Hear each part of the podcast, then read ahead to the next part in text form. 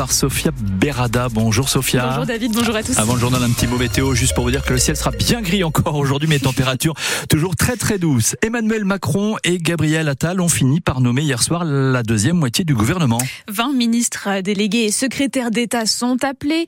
Un départ, celui d'Amélie Oudéa Castera, qui laisse son siège à l'éducation nationale à Nicole Belloubet. Elle conserve en revanche le portefeuille des sports et des Jeux olympiques. Autre nouvelle tête, celle de Frédéric Valtou, ancien président de la Fédération hospitalière et nouveau ministre délégué à la santé, et de Guillaume Casbarian, député Renaissance à l'origine de la loi anti-squat nommé au logement. Le logement secteur en crise, le nouveau ministre sera notamment attendu sur la relance du secteur. En Charente, par exemple, la construction de pavillons neufs a connu un net ralentissement en 2023, moins 10% par rapport à l'année précédente. Mais surtout, ce sont les permis de construire qui accusent un, un sévère recul de 40%. Ça ne présage rien de bon pour le deuxième trimestre 2024, Pierre Marsat.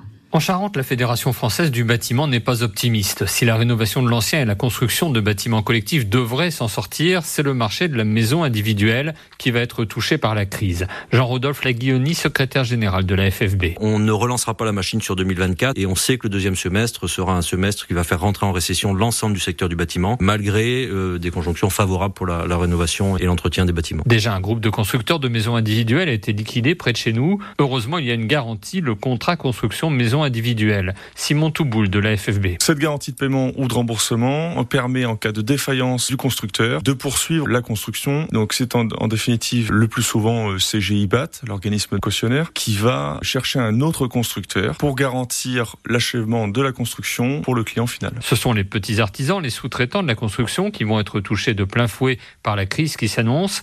Pierre-Emmanuel Bossy, c'est le président de la CAPEB en Charente. Il parie sur la rénovation. On invite en effet les artisans à être agile, à anticiper ce qu'on sait qui va arriver. La rénovation énergétique, c'est un gros, gros chantier. La rénovation aussi pour de l'accessibilité et du maintien à domicile. Et sur le marché de la rénovation, la quantité de, bâtiments et de maisons dans les centres-bourgs qui sont abandonnés, il va falloir rénover. Un dossier signé Pierre Marsat pour France Bleu La Rochelle.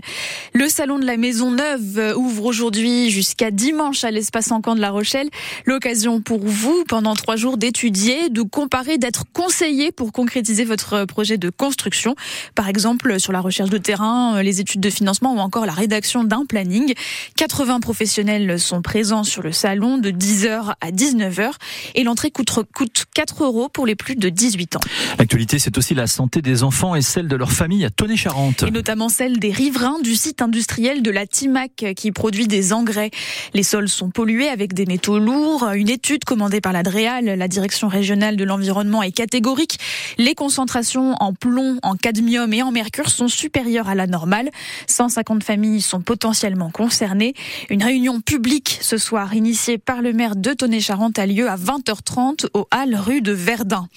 Autre réunion publique en lien avec la santé, celle organisée hier soir à Périgny par l'association Avenir Santé Environnement. 160 personnes ont participé avec pour objectif de lancer une étude et d'établir ou non un lien de cause à effet entre les cancers pédiatriques et l'usage de pesticides dans la plaine d'Onis. 70 enfants seront testés à partir du mois de mars avec des prélèvements de cheveux et d'urine. Les parents qui souhaitent inscrire leurs enfants peuvent encore le faire sur le site internet de l'association Avenir Santé Environnement. Vous avez peut-être dans votre placard un kimono ou une ceinture de karaté. Vous n'êtes pas les seuls. Non, que ce soit en club ou en association, les disciplines de self-défense comme le karaté, le judo ou encore le krav maga font un tabac. Il y avait encore 120 000 pratiquants en mars 2023 d'après l'enquête nationale sur les pratiques physiques et sportives. Pour beaucoup, la motivation première, c'est d'apprendre à se protéger dans des situations de danger. François-Xavier Cousteau est policier à La Rochelle. Il a monté le SPAD Self-Défense à Saint-Rogatien, SPAD pour sécurité, prévention, action, dissuasion. Il essaye de répondre à ce besoin. L'idée de cette self-défense, enfin pour ce qui me concerne, ce qui me concerne c'est plus d'apporter des outils que l'on va pouvoir mettre en place au quotidien. On ne se bagarre pas dans la rue quotidiennement. Par contre, on peut avoir affaire à une personne agressive, on peut avoir un différent de voisinage, différentes circulations. Et là, des outils comme gérer un conflit ou comme être capable de, de, rester à bonne distance devant une personne agressive avec une bonne posture de défense, ça, ça peut faire la différence. Et dans mon concept, SPAD, on apprend à gérer les conflits, on apprend à identifier les comportements ou les modes opératoires de délinquants, on apprend à se protéger avec les objets du quotidien ou l'environnement. Ce sont des choses euh, très importantes, de tactique, de technique bien sûr, mais de théorie qui peuvent vraiment, là encore une fois, faire la différence. Je vais euh, proposer aux pratiquants de connaître des choses sur les armes, sur euh, le comportement en voiture.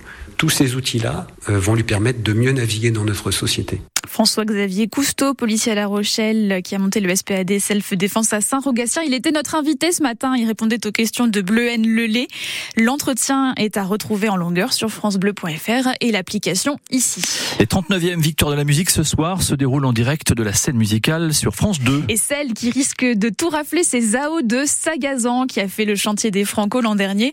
La chanteuse et musicienne est citée dans cinq catégories. Révélation féminine, révélation scène, album, chanson originale et création audiovisuelle. Zao de Sagazan, bien connu des auditeurs de France Bleu, avec notamment son titre La Symphonie des éclairs.